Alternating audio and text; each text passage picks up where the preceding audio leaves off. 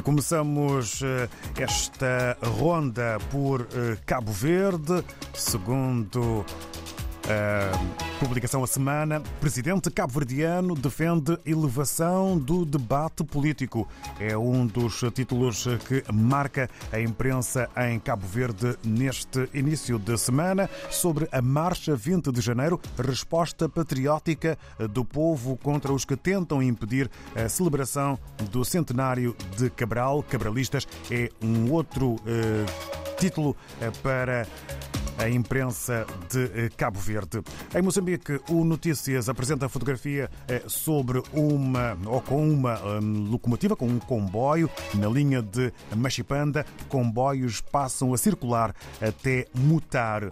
E um outro assunto que faz manchete na capa do Notícias, título com letras garrafais: Corte de estrada isola norte de Cabo Delgado.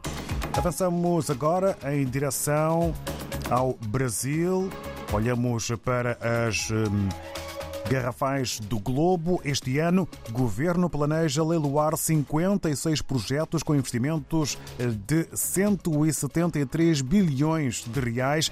Eh, veja quais as obras, rodovias, portos, saneamento e linhas de transmissão de energia são os destaques das concessões, escreve o jornal O Globo.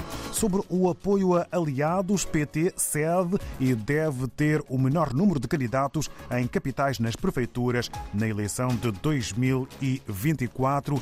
Isto no Brasil, antes de regressarmos à África e olharmos na publicação O Democrata, o que marca a Guiné-Bissau em matéria de títulos de imprensa. Líder do PAIGC desafia os guineenses de encarar 2024 como ano de reconquistar o poder e respeitar a vontade do povo. Este é um dos títulos, porque o outro é este. Sissoko pede aos guineenses a mobilizarem-se para comemorar o centenário de Amilcar Cabral. São os títulos com maior evidência capa do jornal O Democrata, no fim desta ronda pelos jornais de África e também do Brasil.